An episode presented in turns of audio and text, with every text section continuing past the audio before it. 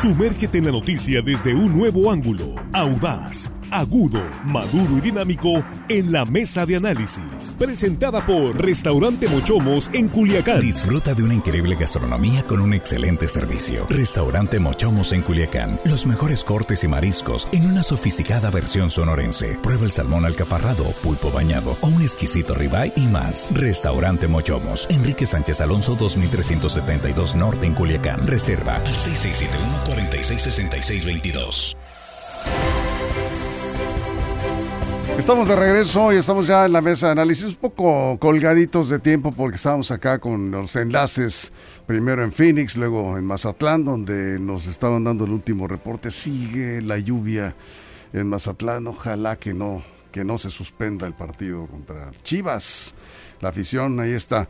Bueno, pues eh, vamos a la mesa de análisis. Esta tarde lo comentábamos.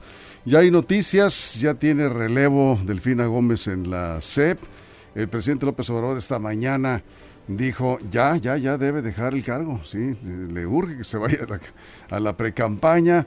Delfina Gómez le, preguntaba precisamente Mario Delgado ayer cuando le dio a conocer la decisión del partido de lanzarla como candidata. me acordé mucho de los tiempos del, del PRI, la verdad es que estaba cantado ya que iba a ser la candidata, la más cercana al presidente López Obrador, en fin y le preguntaba a Mario Delgado, eh, usted dirá, este, no, no hay prisa, tómese su tiempo. El presidente dice, no, no, no, vámonos de una vez que renuncie. Y ya el PAN también tiene candidato, precandidato a la gubernatura. Estamos hablando precisamente del Estado de México y de esta mujer que ha generado tanta polémica por su paso en la CEP y antes como eh, presidenta municipal, que fue sancionada por descontar el sueldo eh, moches de su sueldo a los trabajadores para apoyar campañas de Morena en el Estado de México. Ese es el escenario no muy favorable para eh, Delfina eh, Gómez. Y saludamos a los compañeros. Jesús Rojas, ¿cómo estás? Buenas tardes. ¿Qué tal? Buenas tardes, Víctor. Buenas tardes a los compañeros del auditorio. Buenas tardes a Jesse allá en Los Moches. Armando Ojeda, ¿cómo estás? Buenas tardes. Muy buenas tardes, Víctor. Listos para iniciar este un poquito tarde, pero con muchas ganas de estar aquí en la mesa, Víctor. Aquí estamos listos ya. Así es. Jesse Jauregui de Estudio Estudio en Los Mochis, ¿cómo estás? Buenas tardes. Buenas tardes, Víctor. Buenas tardes, Armando, a Jesús y también un enorme saludo a Juan, a su esposa y a sus hijos. Y esperemos que pronto estés acá, Juan, y que todos estén bien en lo que cabe, sí, eh, y que pues, sea, digamos, leve este, pues, este paso difícil con estas enfermedades que se han venido presentando en los últimos días. Bueno, Vamos entrándole al tema de lleno. ¿Cómo ven a Delfina Gómez para el Estado de México en medio de todo este escenario que comentábamos, Jesús? Mira, yo creo que lo que nos está marcando el Estado de México es un, la antesala de lo que viene en el 24 y me mm. refiero también a cómo toman aquellos que no van a llegar a la candidatura la decisión del presidente de la República. ¿Habrá lío en elegido? Ah, no, fíjate que Higinio Martínez, uno de los más férreos competidores, que se dijeron varias cosas, y que cuando en aquel evento de Toluca por los cuales algunos funcionarios fueron sancionados, ahí estuvo también presente Higinio Martínez, eh, pues llevó su porra, llevó lo suyo y trató de hacer su lucha para poder quedar con la candidatura. Y no le quedó de otra más que felicitar a Delfina Gómez y dijo se sumará a los esfuerzos de la cuarta transformación en el Estado de México para sacar adelante y en unidad lo que será el triunfo electoral en el 2023, es decir, le levantó la mano. Eso exactamente va a pasar en el 2024 con aquellos que no logren salir, eh, digamos, palomeados en las preferencias del presidente para su sucesión. Y lo digo de esta manera porque el poder tiene un claro denominador. Todos quieren continuar en él y más vale ir por el camino y la senda de lo que está marcando el presidente que salirse y tratar de dar la lucha por aparte porque no tendrían nada que hacer. Eso yo creo que será el camino del 2024. ¿Eso es coincides, Armando? Sí, Víctor, eh, definitivamente este yo creo que Delfina Gómez Álvarez ya es en estos momentos precandidata a gobernadora del Estado de México, la joya de la corona, un estado con 8 millones eh, de, de electores. Es un, es un bastión político que ha mantenido el PRI por muchísimos años y bueno, está Morena dispuesta y lista para tratar de arrebatarles esa, ese espacio político que anhelan eh, muchos partidos. Y bueno, este, pues, esta maestra, profesora, eh, tiene sus detalles, ¿no? Tú lo comentabas ahorita, Víctor. Ella ya, ya, ya fue candidata a gobernadora y perdió. Por eso le dijo Mario Delgado cuando las encuestadoras la dieron como triunfadora, efusivo le dice Mario Delgado, vamos por la revancha maestra, no nos la volverán a robar. En esos términos expresó. Y bueno, Mario Delgado este se fue se muestra muy efusivo. Al parecer era era la carta con la que él quería jugar seguramente. Y bueno este al ser notificada de su elección por parte de Mario Delgado eh, eso me da risa porque pues esa es la vieja usanza. Para qué engañar gente dice Delfina Gómez voy a informarle al presidente Andrés Manuel López Obrador y le haré saber el resultado de las encuestas y, y, mi decisión de renunciar a la Secretaría de Educación Pública para asumir el cargo de coordinadora, porque va a ser primero coordinadora del, del partido Morena en el Estado. Como si López Obrador no supiera. O sea, ¿quién quiere engañar? No, pues, ¿quién decide? Pues él es el que decide, pues si está ahí, si salió. esas cosas que te digo, eh, antes que con el PRI, ni con el PRI las creías en aquellos tiempos. No, no, no. Sí, porque, a eso me refiero. ¿Cómo era la definición de la candidatura? Llegaba, el, presidente del Comité Queremos Nacional. informarle. sí, no, no el presidente, todo el Consejo Político Nacional del PRI era recibido Se en los pronunciaban los sectores, ¿se acuerdan? No, no, llegaban a los pinos con el señor presidente a decirle, señor presidente, queremos informarle que el partido ha decidido. Ha tomado una decisión. Ha tomado desde sus bases. Eh, Las bases Los se sectores del partido se han manifestado y han caído en cuenta que la mejor para ocupar el cargo es la señora Delfina Gómez. Es exactamente el mismo ritual, rancio, ritual que ya nadie cree. Demagogo, ¿Y qué contesta el presidente? ¿Qué contestó el presidente? ¿Qué No, digo, contestaban ¿qué aquellos tiempos? Sí, Sí. Pues me da gusto que, sí, claro. que hayan llegado a un entendimiento, ¿por qué no? Sí, sí, sí. A ver, Jessy, a ti no te tocaron esos tiempos, pero lo estás viendo, digamos que eh, remasterizado el, el, el método y el ritual, les- francamente, pues sí, de risa, ¿no?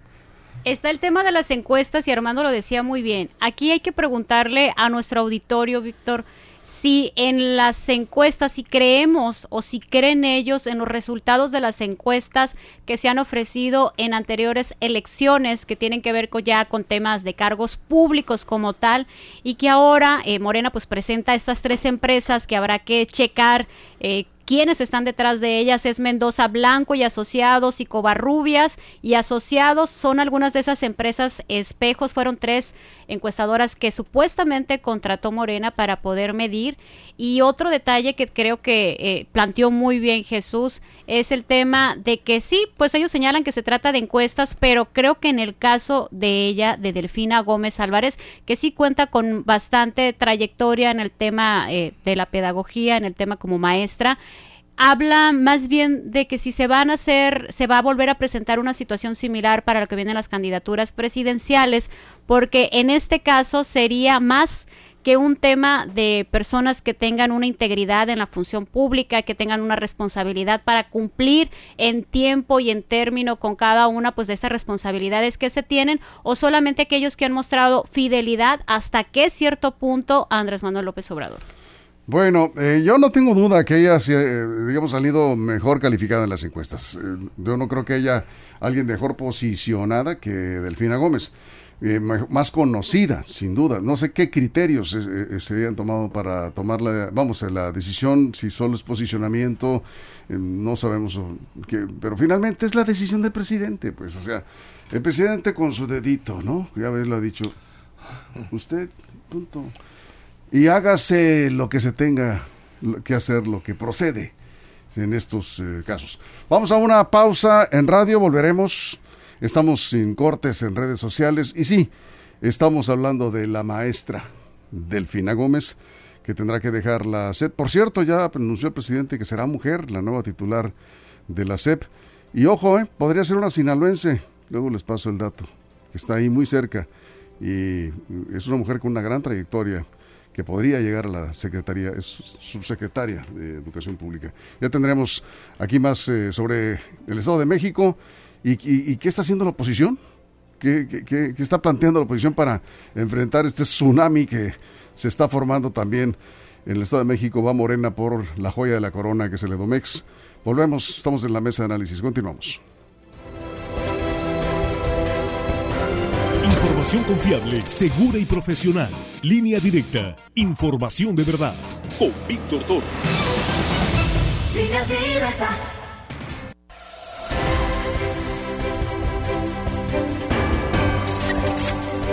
Bueno, estábamos eh, aquí comentando, Jesse, la multa que le aplicó eh, un tribunal a Delfina Gómez cuando pues la acusaron de descontarles el sueldo a los trabajadores del ayuntamiento de Texcoco para apoyar campañas de candidatos de Morena en el Estado de México. Y eh, a pesar de ello pues ahí está prácticamente convertida digamos que ya virtual candidata. Aunque ya sabemos el procedimiento, Morena designa como delegados, o no sé cómo les llaman, este, para que no vaya a haber alguna denuncia de campaña anticipada, llegará como coordinadora o algo así de Morena.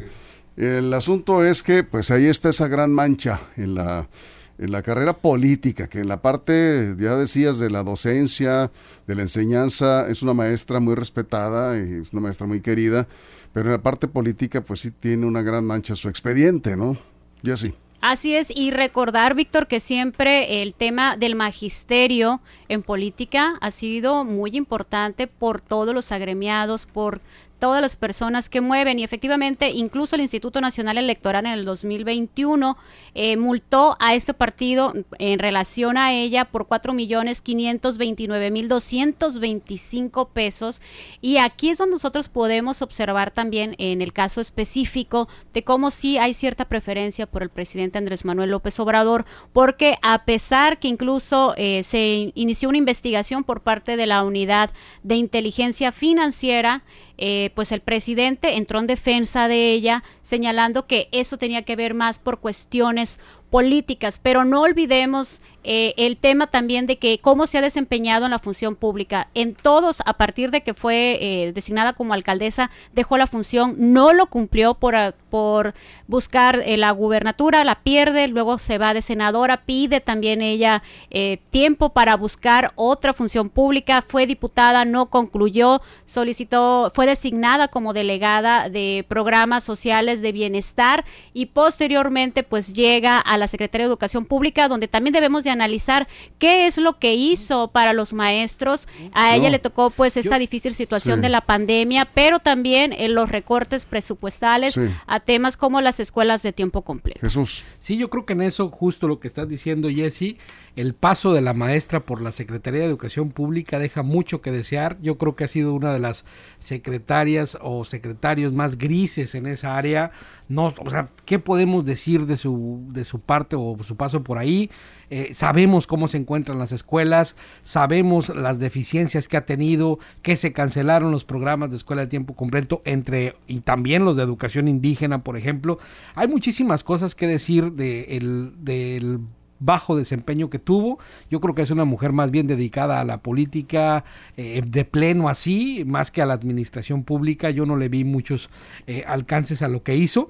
Pero bueno, ahora va a estar ella como candidata al Estado de México y pues ya podrán eh, sus coterráneos decidir y evaluarla en la urna y a ver qué tal le va. Así es, eh, Beltrán dice, buenas tardes, el magisterio agradece que se vaya Miss Delfina. el magisterio agradece. Y no más falta decir, y la felicitamos como candidata. Eh, es que eh, realmente no es que aquí estemos en contra de una decisión, finalmente la tomó el presidente de la República. Él está jugando sus eh, corcholatas, ¿no? ¿no? Él no le gusta decir fichas. Él juega sus corcholatas y las mueve con intenciones claramente de seguir ganando espacios. Y el presidente sabe que Delfina Gómez pues le garantiza el triunfo porque pues eh, con todo lo que se ha dicho, sí es una mujer que tiene un gran respeto en Morena, hay que decir que esa es una gran ventaja, es una mujer que tiene eh, eh, pues una estructura que ha trabajado desde hace mucho tiempo y políticamente, electoralmente, pues eso importa a la hora de competir en el arena electoral. Y hay que decir, no tiene, yo no encuentro un programa así, una acción en la CEP que le dé lustre, digamos, a su, a su, a su función. No, no hay realmente, no es además, claro, el motivo por que le mandaron al Estado de México, no, no, no, no es por su desempeño. No es por su desempeño, Víctor, definitivamente es la amistad, la lealtad que tiene al presidente demostrada, demostrada y, López Obrador sabe agradecer a la gente que se muestran leales eh, con él. Mira, y esta, esta, esta decisión de que sea Delfina la que se vaya de candidata al Estado de México, pues nos deja muy clara la, la evidencia del poder tan grande y el control que tiene el presidente López Obrador sobre el escenario, no solo político de su partido, sino el escenario social, político y social de México. ¿Por qué no le importa al presidente que su bandera, la que él enarbola, la que él a diario en las mañaneras eh, levanta la voz y dice nosotros no somos igual que los anteriores y nosotros vamos contra los corruptos? Si una, si Delfina Gómez cometió ese acto de corrupción y fue comprobado hasta, hasta fue sancionada. Entonces, ¿por qué se define eh, López Obrador por ella? ¿Por qué se decide? Y decide de alguna manera porque sabe que le van a golpear a su candidata por, precisamente por actos de corrupción, por la corrupción que él dice que está combatiendo. Entonces, ¿por qué? Porque es leal con él, porque es su amiga. Al Bronco, decía yo ahorita, el Bronco está eh, acusado ahí, entre otros delitos que tiene, pero el fuerte es por, eh, por el delito de desvío de recursos públicos con fines electorales. Lo mis, el mismo delito que con el que sancionaron a, a, Delfina. Sin embargo, el Bronco fue el candidato opositor, golpeó a López Obrador, fue adversario de él en la lucha presidencial. Esa es la gran diferencia que hace uno y otro. Uh, Jesse, estamos cerrando. Yo creo, Víctor, que el presidente no juega con corcholatas, creo que más bien son piezas de ajedrez, siempre he considerado que es un gran estratega y que incluso él visualiza varios escenarios y todos esos movimientos son muy premeditados.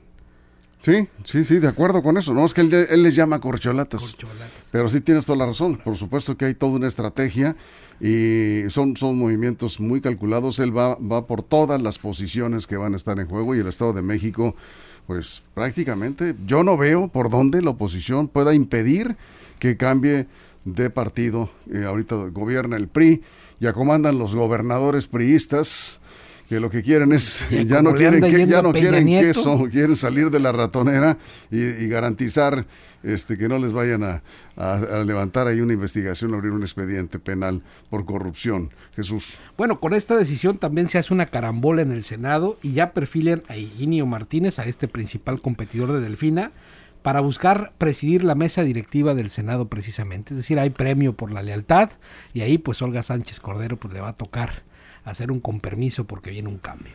Ándale. Bueno, pues ahí estamos. Armando Sierras. Cerramos, eh, Víctor, hay que ver eh, en la carta, eh, no nada más corcholata ni fija tampoco, que tiene en los partidos de oposición la, coali la, coalición, yo creo que van a, ser, van a tener que ser ir coaligados, PRI, PAN y PRD para pelearle la, la gubernatura a, a, Morena. Pues ahí están las, las, figuras, vamos a ver a quién, por quién se decide, pues tiene que ser un acuerdo entre partidos. Ya, ya pues eh, cada uno tiene sus cartas importantes. El PRI tiene Ernesto Nemer, ah, eh, Álvarez, Alejandra del Moral, tiene varias. Y el, y el PAN, pues Enrique Vargas del Villar, cercano de Marco Cortés, gente sí, fuerte. Él va por el PAN. Ah, bueno, pues ahí está, está eh, va a ser por el PAN. Habría que ver si el PRI se suma y el PRD a esa candidatura. Sí, ya el PRI como que lo ven así como el invitado que no quiere nadie tener en la fiesta, ¿no? Pues quizá. Sí, y menos el PRI de Alito, pero eso ya lo veremos cómo se organiza la oposición en el Estado de México.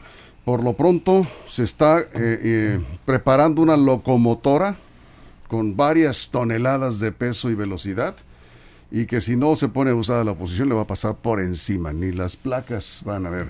Placas, es que ¿no? están las condiciones en el país muy complicadas para la oposición a Morena. ¿eh? Yo no veo por dónde. No van a quedar ni pachatar. Así se ve. Bueno, con todo y el desprestigio de Delfina Gómez, Morena se enfila por una gubernatura más y no es eh, cosa menor, el Estado de México. Ya no hubo recomendación gastronómica ahora, amigo. No hubo recomendación gastronómica, ya nos vamos. Tiempo, ya no lo dejamos para el próximo viernes. Así gracias, Jesse. Buenas tardes. Buenas tardes, Jesús, muchas gracias. Buen fin de semana. Para Saludos a Jesse, a Juan Ordorica, donde esté Víctor. Por supuesto, aquí se conectó. Se conectó. Juan. Ánimo, Juan. Con todo, dice. Saludos, que te recuperes, Juan. Saludos. No a les hagas caso a los haters. Juan. Los. No. Bueno, nos vamos. Gracias a nombre de toda la producción. Les recordamos que mañana emisión sabatina de línea directa con Axel Avendaño y Carola Rojo y todas las secciones. Viene la sección de Don Pepo y las Polainas, que ahí se las recomiendo. Viene, pero filosa. Filosa, como siempre. Va a haber sorpresas, así que atentos este sábado, ¿sí? 6 a 9, como siempre. Gracias, pásenla bien. Mochomos presentó la mesa de análisis. Información de verdad que suma valor. Conéctate en el sistema informativo más fuerte del noroeste de México. Esto fue Línea Directa. Información de verdad con Víctor Torres. Información confiable con fuentes verificadas y seguras. Línea Directa. Información de verdad con Víctor Torres. Esta es una producción de RSN, el grupo de comunicación más fuerte de Sinaloa. Línea directa.